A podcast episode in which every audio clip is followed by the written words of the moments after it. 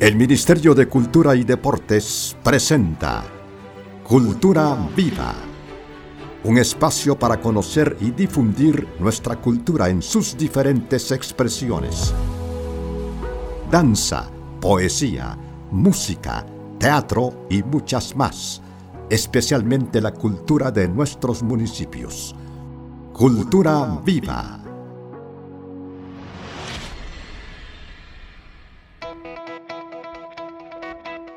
Buenos días, un gusto poder saludarle hoy 14 de febrero, a mitad del segundo mes del año. Esperamos que todas sus actividades marchen de la mejor manera. Con esto le damos la más cordial bienvenida a Cultura Viva, programa de la Dirección General de Desarrollo Cultural y Fortalecimiento de las Culturas del Ministerio de Cultura y Deportes, dando inicio a otra semana de actividades laborales. Agradecemos su sintonía, le saluda Gerard Méndez y me acompaña en esta oportunidad Hamilton Barrios. Hola Hamilton, ¿cómo estás? Buenos días Gerard y buenos días a nuestro amable auditorio. Es un gusto reencontrarnos acá en Cultura Viva y agradecer que nos permita acompañarles en sus actividades personales o laborales. Gracias por su preferencia a Radio Faro Cultural a esta hora de la mañana. Nuestros mejores deseos en sus planes para esta semana. Que todo lo que planifique alcance el éxito deseado.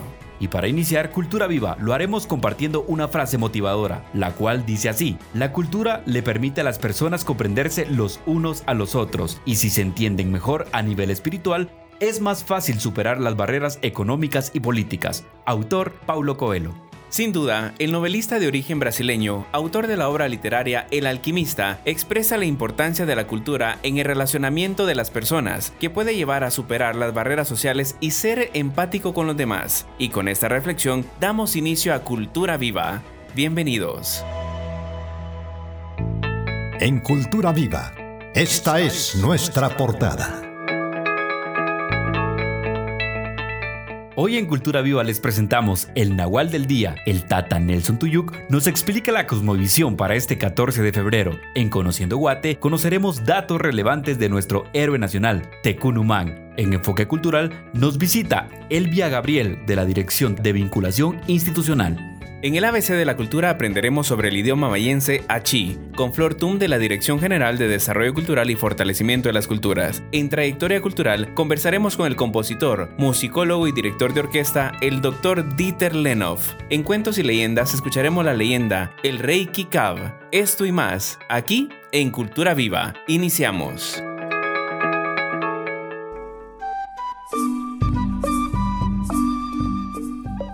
Representa energía, espíritu y fuerza. Esto es el Nahual del Día.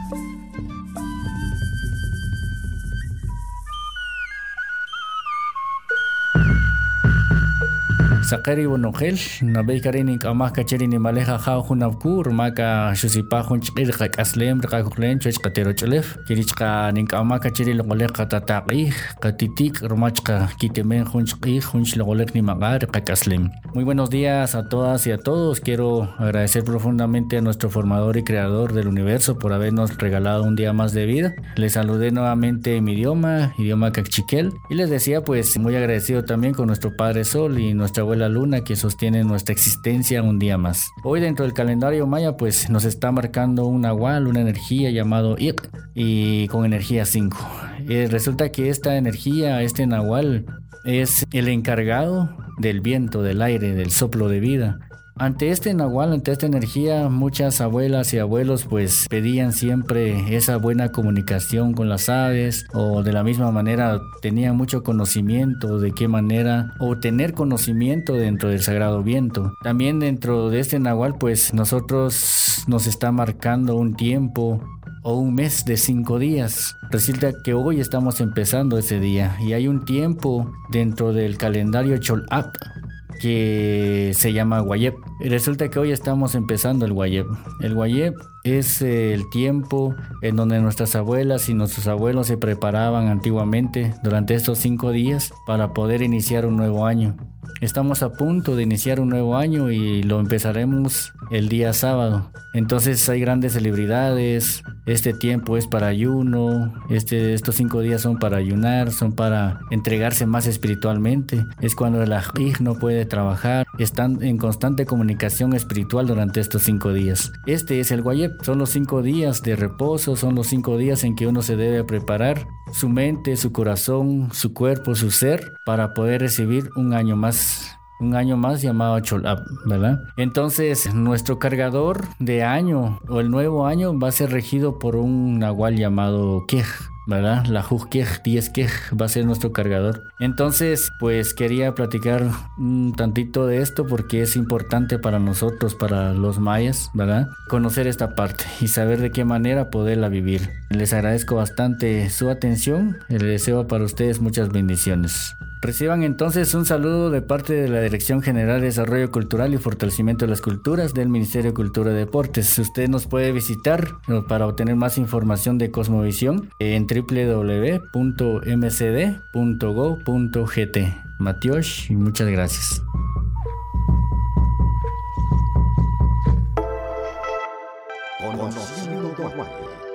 Datos curiosos que contienen un valor cultural Conociendo Guate. Conociendo Guate.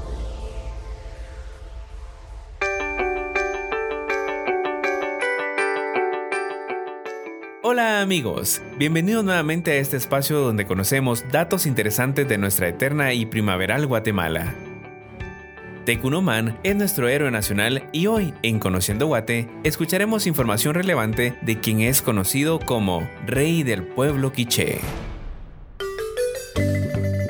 Tecunumán, héroe nacional. Fue declarado oficialmente como héroe nacional de Guatemala el 22 de marzo de 1960 por medio del decreto 1344. Fue uno de los últimos regentes del pueblo maya quiché, quienes ocupaban las tierras del altiplano guatemalteco. De acuerdo con los anales de los cachiqueles, fue abatido por el conquistador Pedro de Alvarado en la batalla contra los españoles y sus aliados cuando se aproximaban a Quetzaltenango en febrero de 1524. En Quetzaltenango se encuentra un monumento al héroe quiché. El monumento de Tecunumán, ubicado en zona 7 de Quetzaltenango, fue inspiración y obra del escultor quetzalteco Rodolfo Galiotti Torres. Se encuentra ubicado en el redondel final de la 29 Avenida, zona 7 de Quetzaltenango. Mítica cueva de Tecunumán. En el valle de Palajunoj, Quetzaltenango, se encuentra una cueva con su nombre, que según la leyenda, allí descansó mientras se libraba la batalla contra los españoles.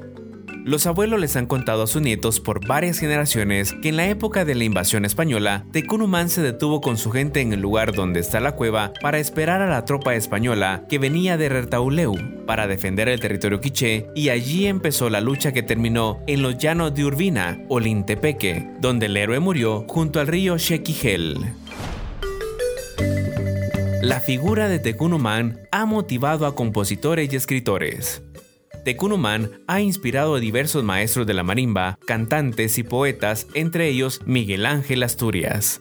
A continuación, escucharemos un fragmento del poema Tecunumán, de nuestro Premio Nobel de Literatura.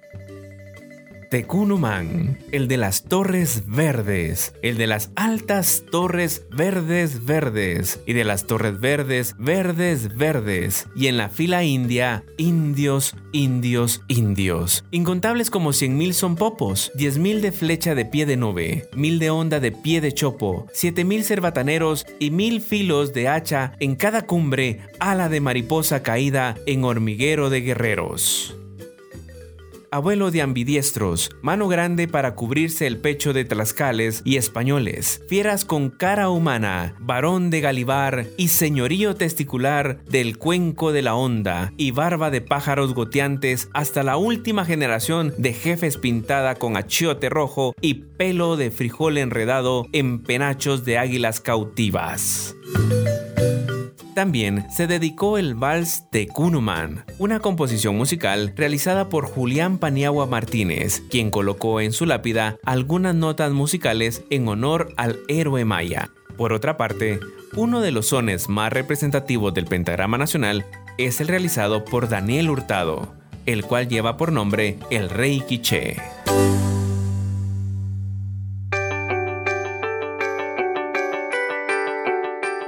Sin lugar a dudas, hay razones suficientes para conmemorar el próximo 20 de febrero a nuestro héroe nacional, Tecunuman, y sentirnos orgullosos de ser guatemaltecos.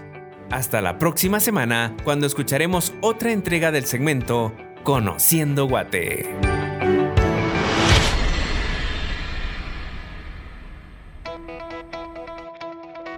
Usted escucha Cultura Viva. Le invitamos para que ingrese a nuestras redes sociales y entérese de todas las actividades planificadas para el presente mes. Las puede encontrar en la página oficial www.mcd.gov.gt y en culturaguate.com. Además queremos hacerle la invitación para que visite los parques recreativos del Ministerio de Cultura y Deportes a través del Viceministerio del Deporte y la Recreación, los cuales son el Centro Deportivo Campo Marte, Parque Deportivo Eric Barrondo, Centro Deportivo Gerona, y Campos del Roosevelt. Y recordarles que el ingreso y uso de las instalaciones no tiene ningún costo. Denuncie cualquier anomalía al teléfono 5150-5695 o al correo electrónico dirección de áreas sustantivas arroba mcd.gov.gt.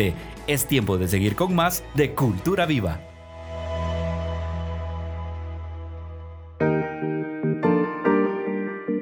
La cultura de una nación reside en los corazones y en el alma de su gente. Conozcámosla a través de un enfoque cultural.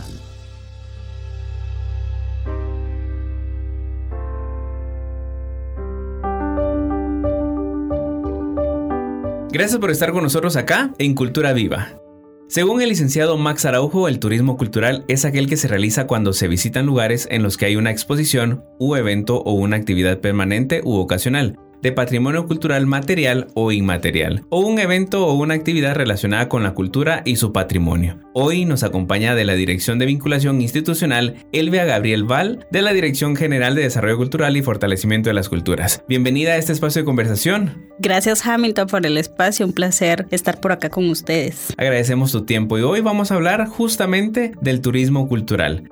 ¿Qué es el turismo cultural? Gracias. El turismo cultural es aquel que se realiza cuando se visitan lugares en los que se tiene una relación con la cultura y su entorno. Este está motivado por conocer el patrimonio, las expresiones y elementos culturales identitarios y tradicionales de un grupo social en determinado destino. Este también surge como una alternativa económica de las comunidades para generar ingresos complementarios a las actividades económicas diarias, defender y revalorizar los recursos culturales y naturales de su localidad. ¿Cuántas clases de turismo existen? Mira, más que clases de turismo, se han hecho varias descripciones del turismo cultural y, y diferentes modalidades. Por ejemplo, algunos le llaman turismo comunitario, otros le llaman ecoturismo, turismo indígena turismo rural, turismo gastronómico, turismo de aventura. Pero si te das cuenta dentro de cada uno de estos elementos, todo tiene, la cultura está en todo, la dimensión cultural está en cada uno de estos aspectos. Es por eso que se debe revalorizar y posicionar la relación entre cultura y turismo. ¿Por qué? Porque todo desplazamiento turístico tiene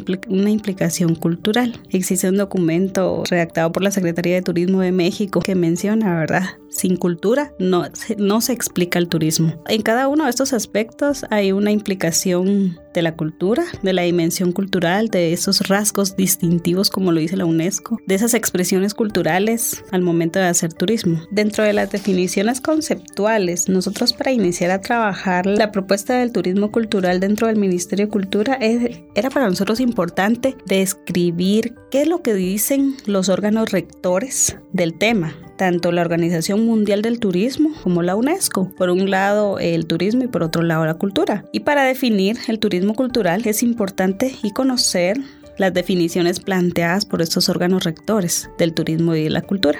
El turismo es un fenómeno social, cultural y económico que supone el desplazamiento de personas a países o lugares fuera de su entorno habitual por motivos personales, profesionales o de negocios, que es lo que menciona la, la Organización Mundial de Turismo y la cultura, que nosotros como ministerio pues es lo que predicamos cada día, ¿verdad? Es el conjunto de rasgos distintivos, espirituales, materiales, intelectuales y afectivos que caracterizan a una sociedad o un grupo social, que engloba no solo las artes y las letras, sino también todos los modos de vida, los derechos fundamentales del ser humano y el sistema de valores, que es la, la descripción que establece UNESCO de la cultura. Cuando nosotros logramos hacer ese match entre la cultura y el turismo, vemos la importancia de trabajar y definir el turismo cultural ya como uno de los ejes importantes de, de trabajo en el ministerio y es por eso que en el año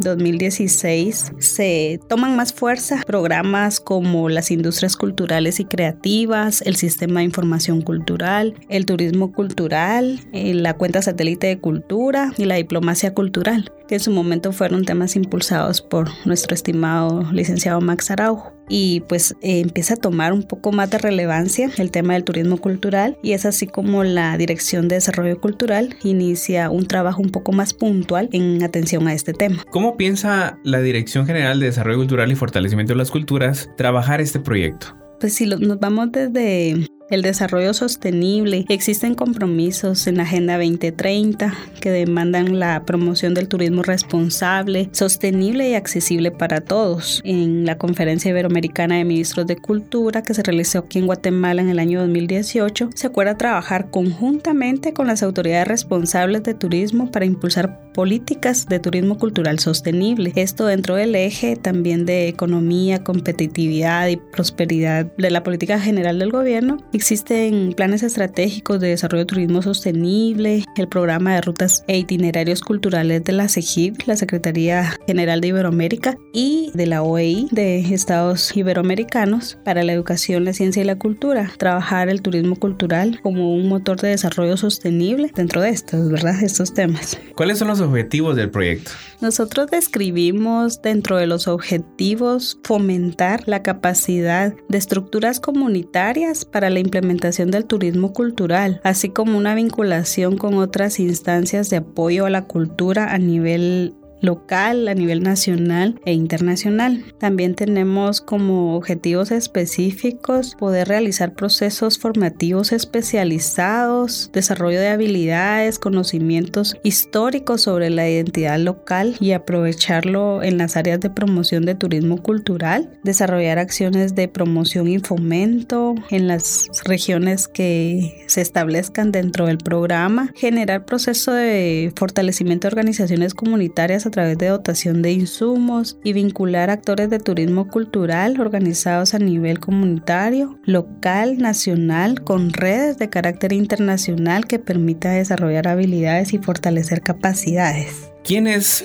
intervienen dentro de turismo cultural? Dentro de ello tenemos actores en territorio. Podemos mencionar a los guías de turismo comunitario, a los guías de turismo local, guías de turismo en general certificados, también encargados de oficinas de turismo de las municipalidades, representantes de micro y pequeñas empresas, de turoperadoras, representantes de asociaciones que trabajan y promueven acciones del turismo cultural con enfoque comunitario, por supuesto la institucionalidad gubernamental que también tiene acciones encaminadas en este, en este tema, en el caso del INGUAT, en el caso de CONAP, el Ministerio de Economía que trabaja con los emprendimientos y todo lo que se genera alrededor del turismo cultural. Las casas de desarrollo cultural se han vuelto un ente bastante importante en este proceso porque son los actores que en territorio conocen a las áreas, los lugares turísticos, la identificación con los actores locales y son una puerta de entrada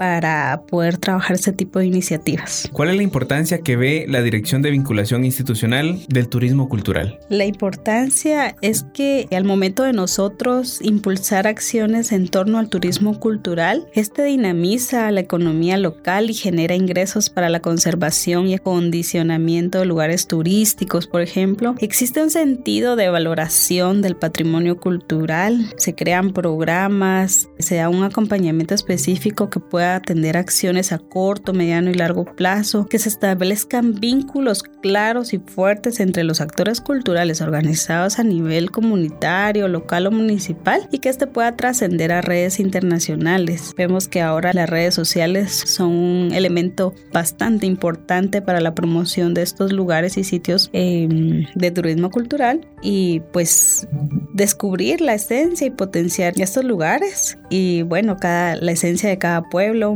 para lograr ese desarrollo sostenible dentro de cada una de las comunidades donde se trabaja. ¿Cuál fue el primer proyecto de turismo cultural en Guatemala? Déjame contarte que para mm, el año pasado precisamente se establece en el plan operativo anual de la Dirección de Vinculación Institucional trabajar acciones que puedan atender a este fortalecimiento de capacidades sobre turismo cultural y es por ello que iniciamos con un plan de trabajo en las áreas de todo el sector playa, de Chiquimulía y las comunidades que se encuentran alrededor desde Monterrico, La Curvina, El Cebollito, Hawái, El Rosario, con actividades donde pudimos incluir actores culturales que trabajan en el área, que viven en el área, que conocen toda esa riqueza y expresiones culturales que hay alrededor del sector playa. Estuvimos trabajando con pescadores, ellos practican la pesca artesanal. También estuvimos con Arcas, el Comando Naval de Pacífico, ADEPESCA, de Maga, SOCEP y otras instancias que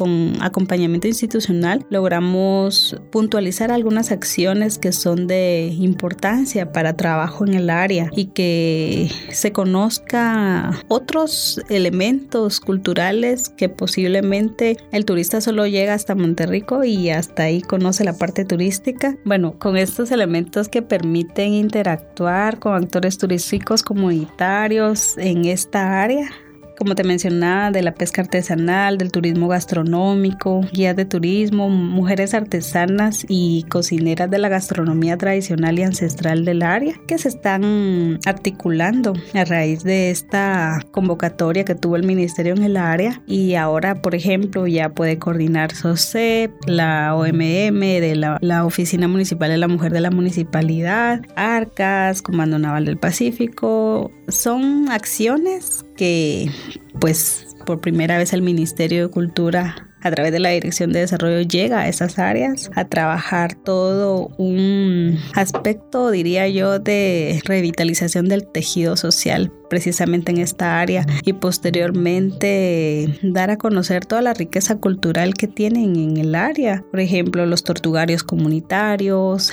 el tema de las tortugas marinas, la conservación de los manglares, la educación ambiental, que entre otras actividades para el desarrollo del turismo cultural y comunitario en el sector son su medio de subsistencia de diario, ¿verdad? Teníamos entrevistas con los pescadores de la pesca artesanal, ellos nos contaban sus experiencias increíbles como para escribirlos en una novela de la historia de un náufrago, de las experiencias que ellos tienen en mar abierto, de esas experiencias que ellos tienen jornadas bastante difíciles y que es el medio de sustento a diario de su familia, ¿verdad? Fue bien interesante poderlos incluir y poder tener un programa un poco más a mediano y largo plazo con ellos. Dirán, ¿por qué el Ministerio de Cultura trabaja con pescadores? Pues también es uno de los elementos de la cultura la pesca artesanal. Precisamente las Naciones Unidas declara este año como el año internacional de la pesca artesanal considero que pues son acciones puntuales que el ministerio puede tener en territorio para salvaguardar esas técnicas, para poder sistematizar procesos en el área que se revalorice la pertinencia que existe en el lugar, ¿verdad? De acuerdo a la pertinencia que existe en el lugar. ¿Cómo puede hacer la gente para conocer un poquito más acerca de este proyecto que tiene vinculación institucional?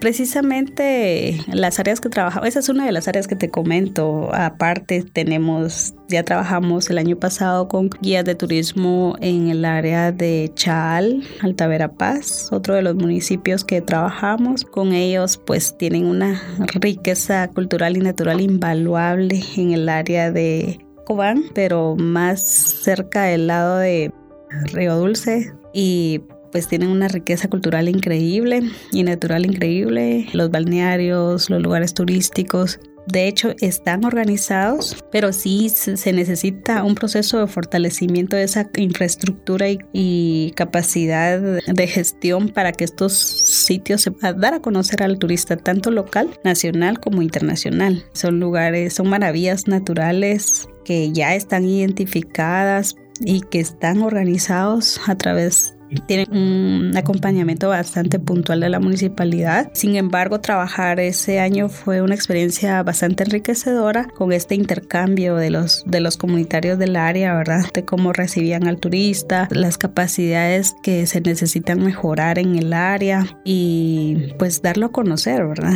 Que, que existen paraísos naturales en varios rincones del país. Para este año 2022, eh, Elvia, ¿tienen algunas actividades programadas? Sí, justamente queremos dejar fortalecidos estas áreas, ¿verdad? Ya tuvimos un trabajo de inicio el año pasado, el año 2021, y para este año queremos encaminar y dejar procesos establecidos en cada una de estas áreas, como te mencionaba, e incluso poder, eh, este año tenemos contemplado dar ese acompañamiento siempre en una nueva área que sería en el Story Livingston, donde tenemos identificados grupos que trabajan el turismo comunitario y pues estaríamos este año incluyendo en esta fase y culminando en las áreas de todo el sector playa y de Chal Alta Verapaz. Las casas de desarrollo cultural forman un papel importante para este proyecto. Por supuesto, han sido en cada una de nuestras actividades, eh, hemos tenido un acompañamiento puntual de las casas de desarrollo para primero que ellos tengan notoriedad en el tema, que sean conocidos en el área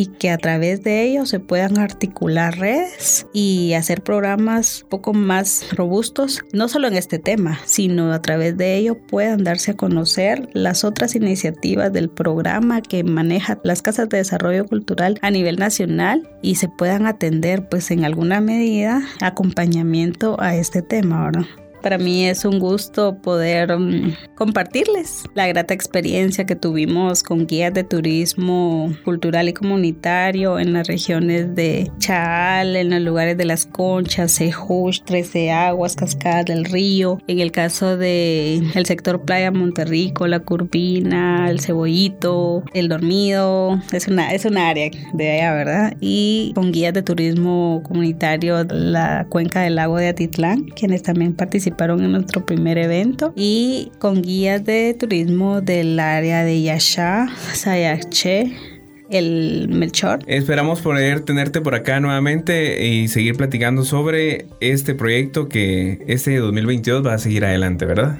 Claro, gracias, un gusto. Nosotros seguimos con más acá en Cultura Viva. Los sonidos de nuestra tierra a través de diferentes géneros musicales. Esto es Página Musical. Le invito a disfrutar el concierto A6 para marimba e instrumento de viento del compositor guatemalteco Dieter Lenov, la obra compuesta en 2002.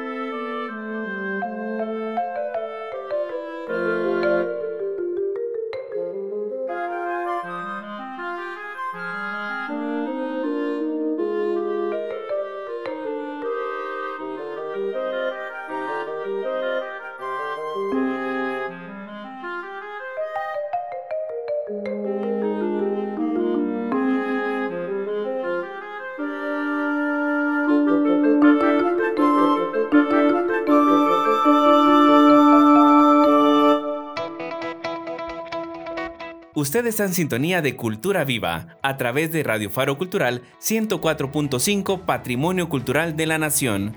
Queremos invitarle para que ingrese a la plataforma digital Spotify. Escuche este y todos los programas de Cultura Viva. Además, le queremos invitar a escuchar todos los días el programa de marimba acá en Radio Faro Cultural, justo en el mes del instrumento musical representativo de Guatemala, considerado símbolo patrio según decreto 3199, artículo 171. Este es un instrumento musical idiófono que consta de cajones de forma tropezoidal, ensanchada en la base, la cual se cierra de forma de pirámide invertida, con un pequeño agujero cubierto por una membrana. Este agujero le da a la marimba el sonido característico.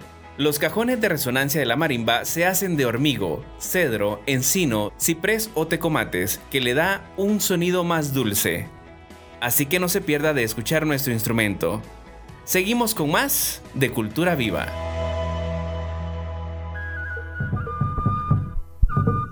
Aprendiendo de la riqueza de nuestros idiomas ladino, xinca, maya, garífuna, en el ABC de la cultura.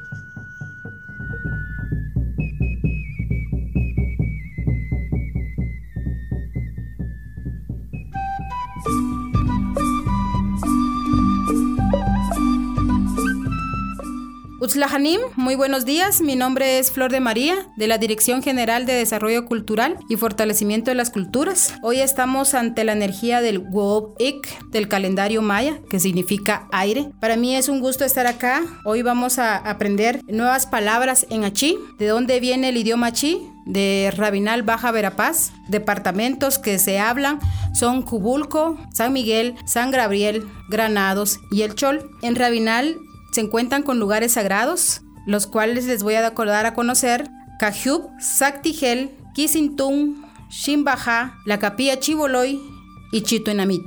En Rabinal también hay hermosos tejidos, que son los huipiles, las fajas, los cortes y las cintas. Vamos a aprender cinco palabras en achí. La primera sería, ¿qué te pasa? Sasha no, ¿qué te pasa? Sasha no, ¿qué te pasa? Sasha no. Te quiero, Katwaj. Te quiero, Katwaj. Te quiero, Katwaj. ¿Cómo estás? Sarunom. ¿Cómo estás? Sarunom. ¿Cómo estás? Sarunom.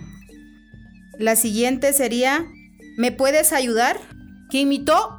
¿Me puedes ayudar? ¿Quién mitó? ¿Me puedes ayudar? ¿Quién mitó? Y la última, muchas gracias. Maltiosh, muchas gracias. Maltiosh. Muchas gracias, Maltiosh. Me despido. Soy Flor de María del Ministerio de Cultura de la Dirección General de Desarrollo Cultural. Es un gusto estar aquí. Hasta la próxima.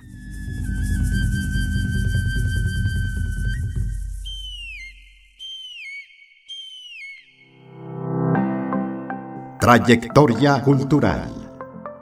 Espacio reservado para los guatemaltecos que por su legado han dejado huella y son inspiración para las nuevas generaciones. Trayectoria cultural.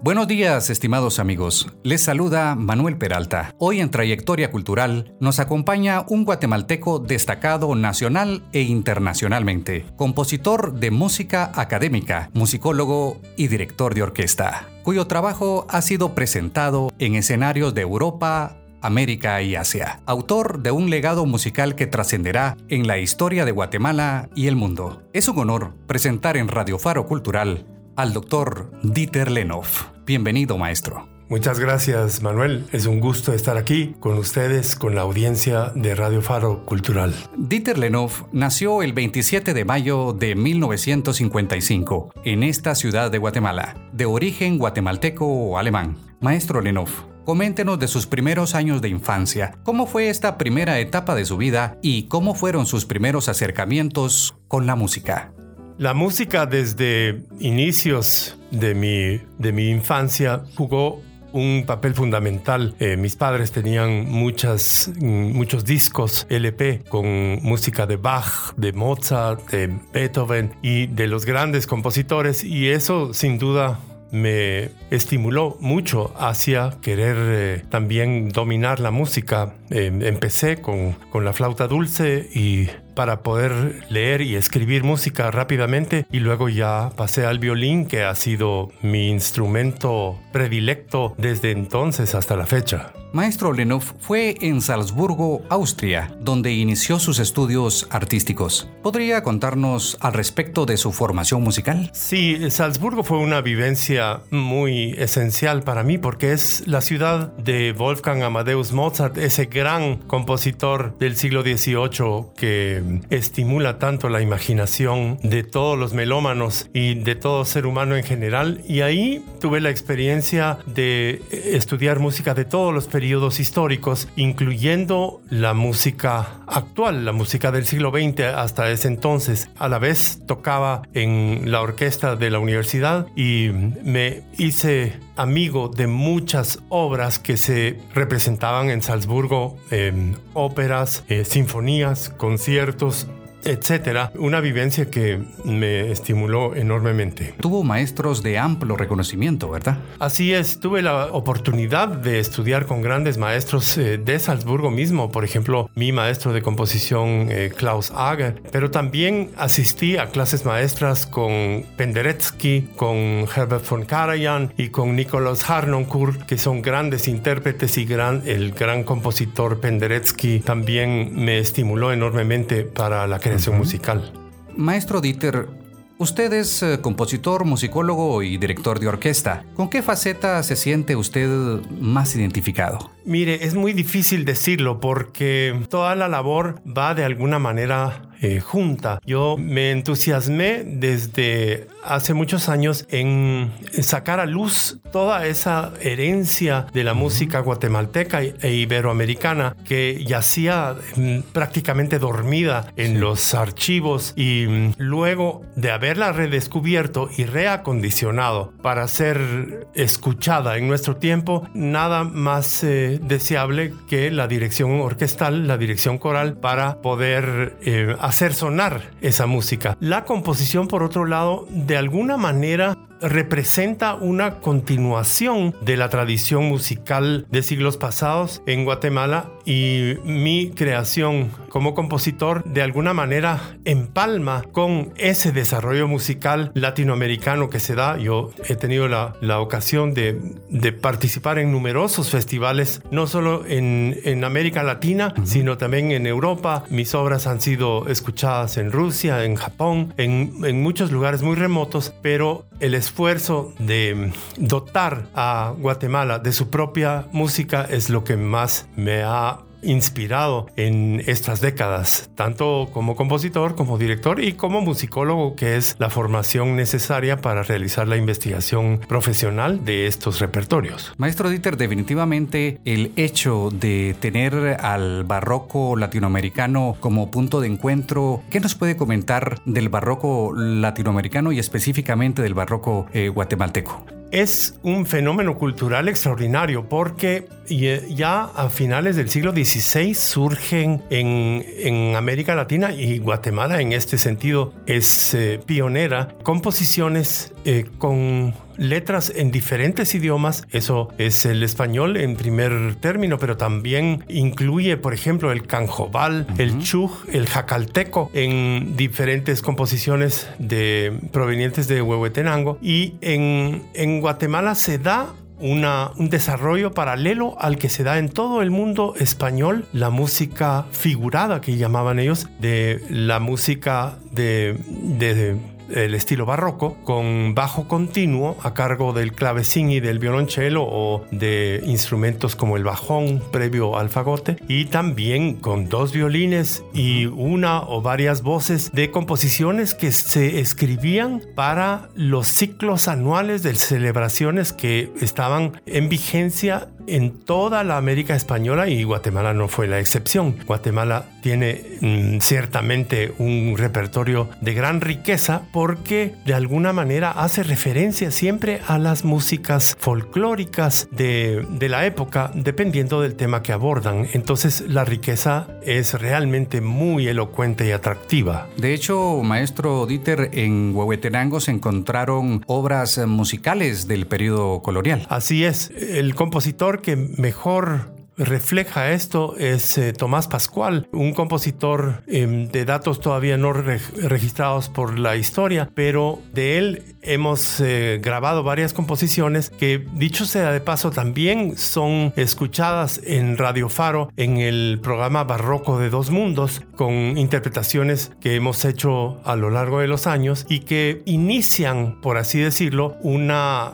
una época de un florecimiento extraordinario de la música en Guatemala que llega a culminar en el siglo XVIII con compositores como Manuel de Quirós y también en, en, forma estelar el maestro Rafael Antonio Castellanos. También a él se le ha dedicado espacios abundantes en el programa barroco de Dos Mundos para ilustrar justamente esa enorme riqueza que tiene nuestra herencia musical. Importantísimo que se le dé difusión a todo este legado musical, maestro. Así es, yo siento que siendo la música música un fenómeno audible, tiene que llegar a los oídos y a los corazones de los guatemaltecos actuales, de todas las edades y de todos los oyentes de música barroca y clásica en el mundo. Hemos tenido muchas, muchos comentarios de colegas europeos, eh, norteamericanos y sudamericanos que están impresionados con la calidad de la música barroca de Guatemala y clásica también, porque nos hemos dedicado también a la música clásica y a la música del siglo XX todas estas expresiones musicales tienen una elocuencia extraordinaria que hemos tratado de llevar más allá de las fronteras para, para que el nombre de Guatemala vaya acompañado por esas notas musicales tan elocuentes. Definitivamente este es un esfuerzo muy importante para poder difundir la música académica.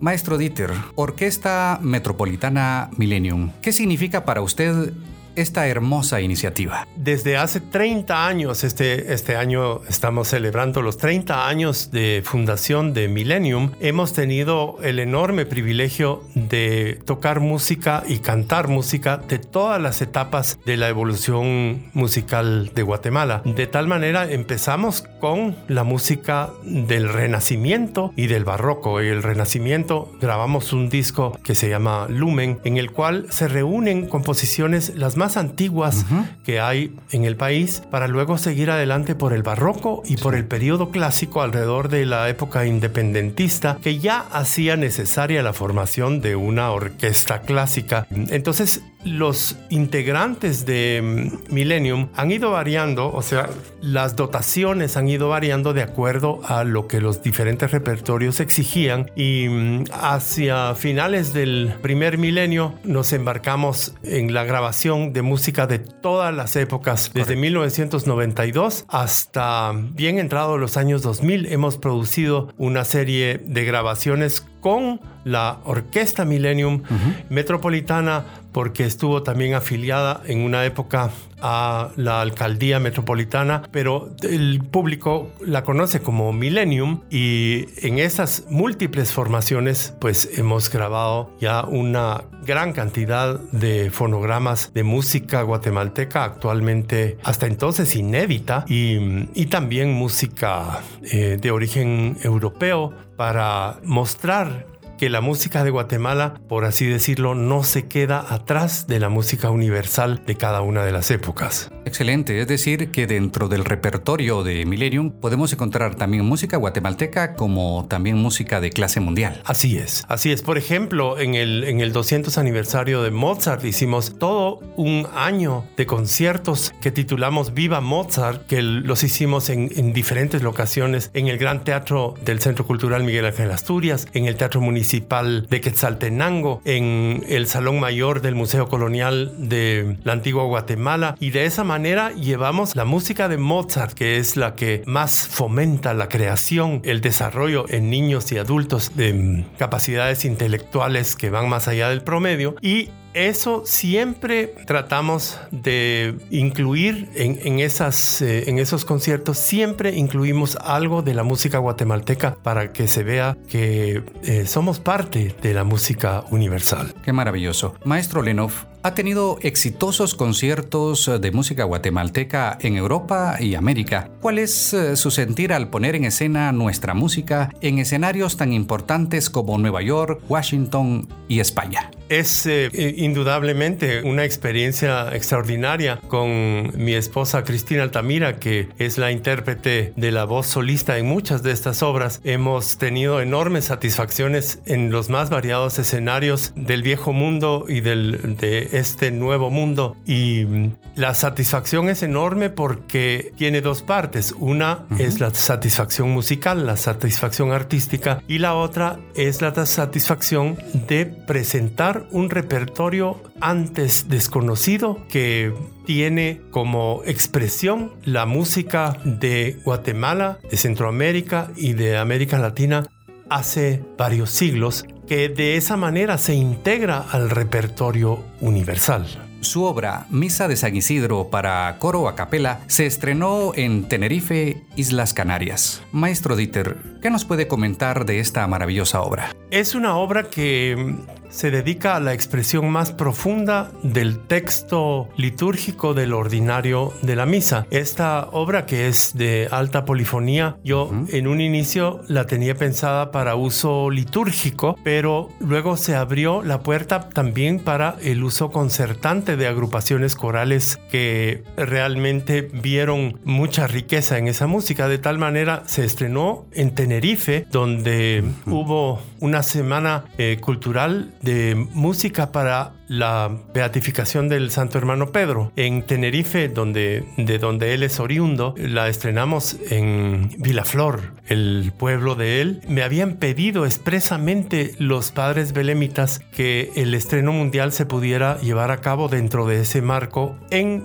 Vilaflor en Tenerife. Se lo concedí, pero se lo había también dedicado al vigésimo tercer aniversario de pontificado de Juan Pablo II y se lo envié al Vaticano. Bueno, de respuesta obtuve la medalla pontificia por la obra que fue cantada ahí y luego me llegaron noticias y grabaciones del Festival de Coros de Tokio. Luego fue cantada en el Festival Latinoamericano de Música en, en, Medellín, Colombia. Fue cantado en Heidelberg, Alemania, de tal manera que la obra tuvo una recepción muy positiva en varios países alrededor del mundo. Y también me invitaron a Nueva York a dirigir yo mismo la obra con los eh, New York Singers en la Sociedad de las Américas en, en, la ciudad de Nueva York como parte de una programación especial y que incluía música de compositores actuales de todo el mundo, de tal manera que fue una obra que tuvo una, una recepción muy buena que me ha dado muchas satisfacciones. Realmente un verdadero orgullo para todos los guatemaltecos, maestro Dieter. Hemos escuchado la primera parte de la entrevista con el compositor guatemalteco Dieter Lenov. Le invitamos a que no se pierda la segunda parte la próxima semana.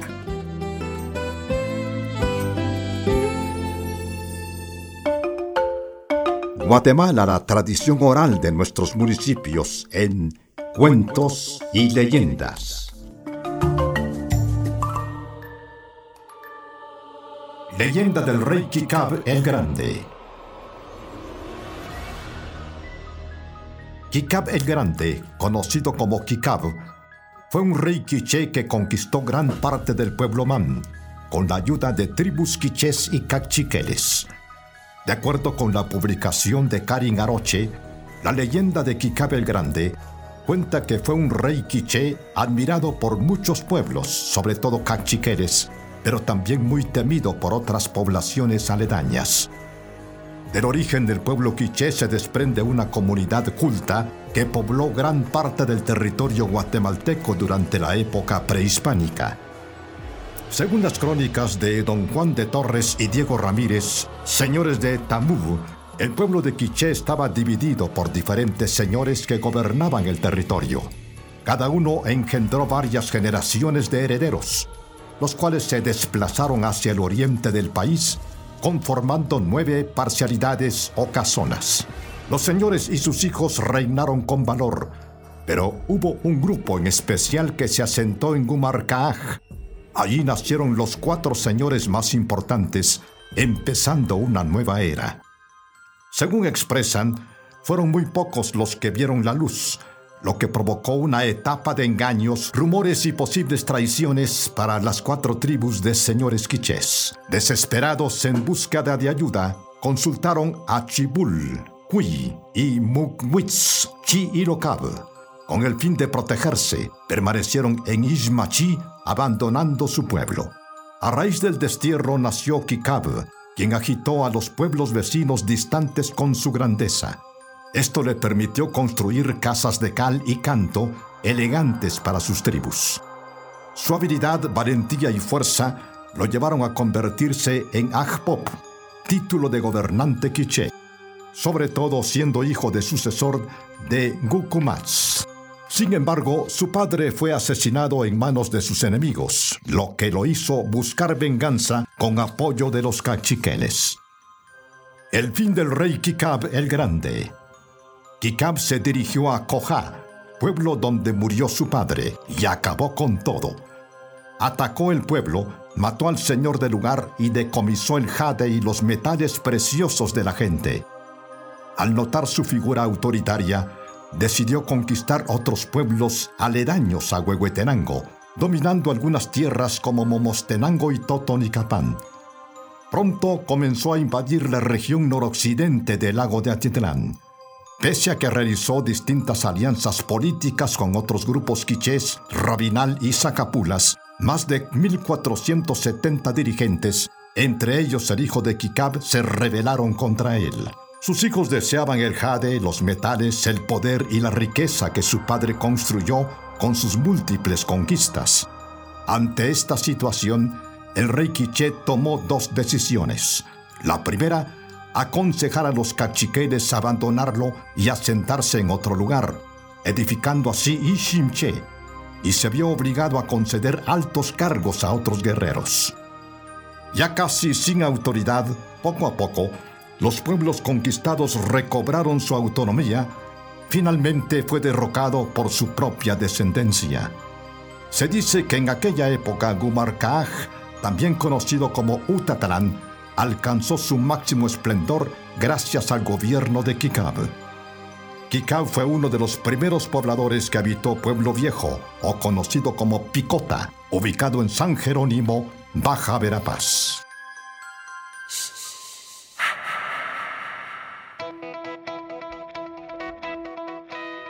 Y es de esta manera como estamos llegando al final de Cultura Viva, siempre agradeciendo su fina sintonía y recordándole que tenemos una cita la próxima semana acá en Radio Faro Cultural 104.5, Patrimonio Cultural de la Nación. Que tenga una excelente semana. En nombre de Manuel Peralta, Hamilton Barrios y un servidor, Gerard Méndez y todo el equipo que hace posible Cultura Viva. Será hasta la próxima. Cultura Viva es un programa del Ministerio de Cultura y Deportes a través de la Dirección General de Desarrollo Cultural y Fortalecimiento de las Culturas, con el apoyo de Radio Faro Cultural 104.5 Patrimonio Cultural de la Nación. Hasta la próxima semana. Malteoch.